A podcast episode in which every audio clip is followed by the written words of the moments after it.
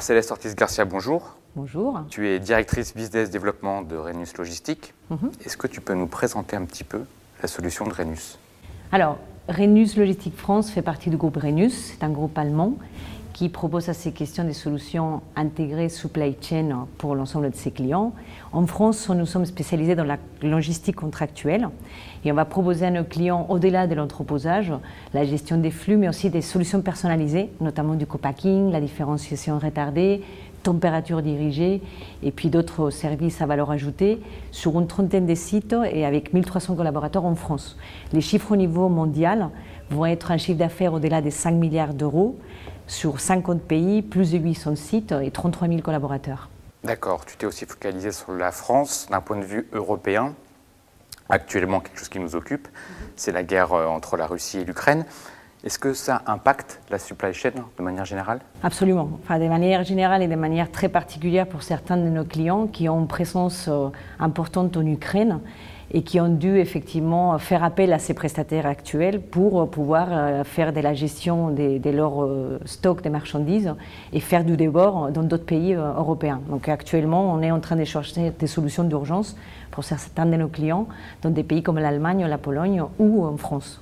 Plus globalement, on reste quand même dans l'actualité, avec le début de la pandémie, il y a deux ans, euh, la crise sanitaire, les ruptures d'approvisionnement ont aussi montré les vulnérabilités, les, euh, les défauts de la supply chain.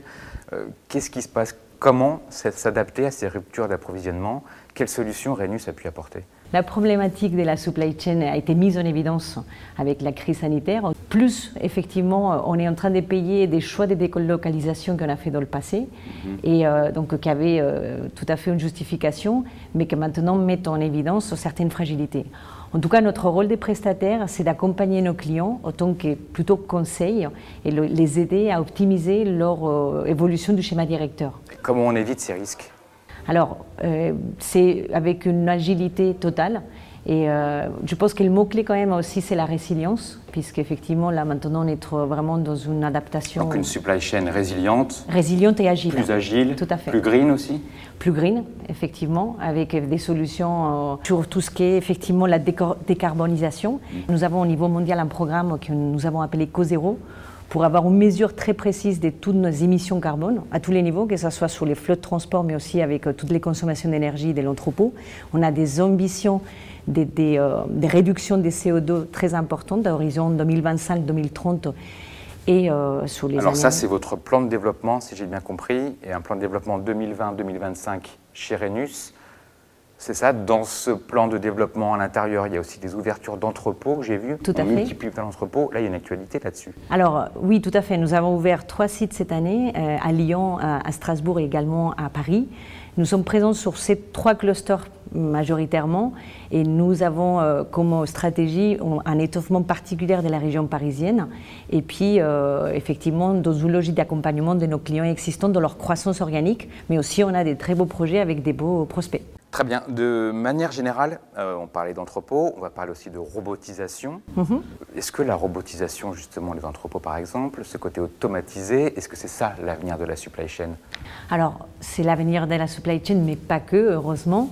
Et effectivement, nous avons déjà travaillé dans le passé sur euh, des robots et c'est pas tout nouveau. En fait, depuis 2016, on est en train d'intégrer euh, euh, cette technologie dans nos entrepôts. On a une cellule d'innovation en Allemagne qui pilote vraiment cette veille du marché permanente et qui après et fait des déploiements sur des sites euh, réels, sur des cas concrets et qui après extrapole et puis euh, déploie sur d'autres sites euh, européens. Donc Mercedes, je me permets, tu disais que c'est pas neuf, ça remonte à 2016, cette robotisation.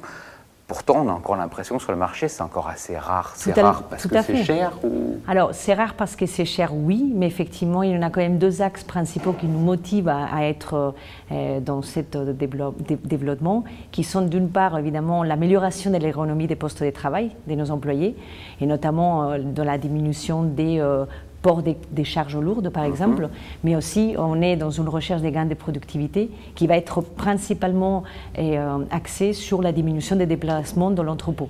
Il faut savoir qu'en fonction de la taille des sites, les déplacements peuvent aller entre 30 et 60 du coût total de la prestation. Donc on a tout un, un intérêt à diminuer les déplacements à travers des robots autonomes. Notamment, nous avons déployé sur un de nos sites en région lyonnaise 21 AGV, donc euh, des véhicules Oui.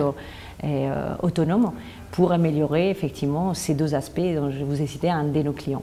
D'accord. On va parler aussi de la collaboration entre Renus et les Big Boss. Mhm. Euh, depuis quand vous faites partie un peu de la team Big Boss?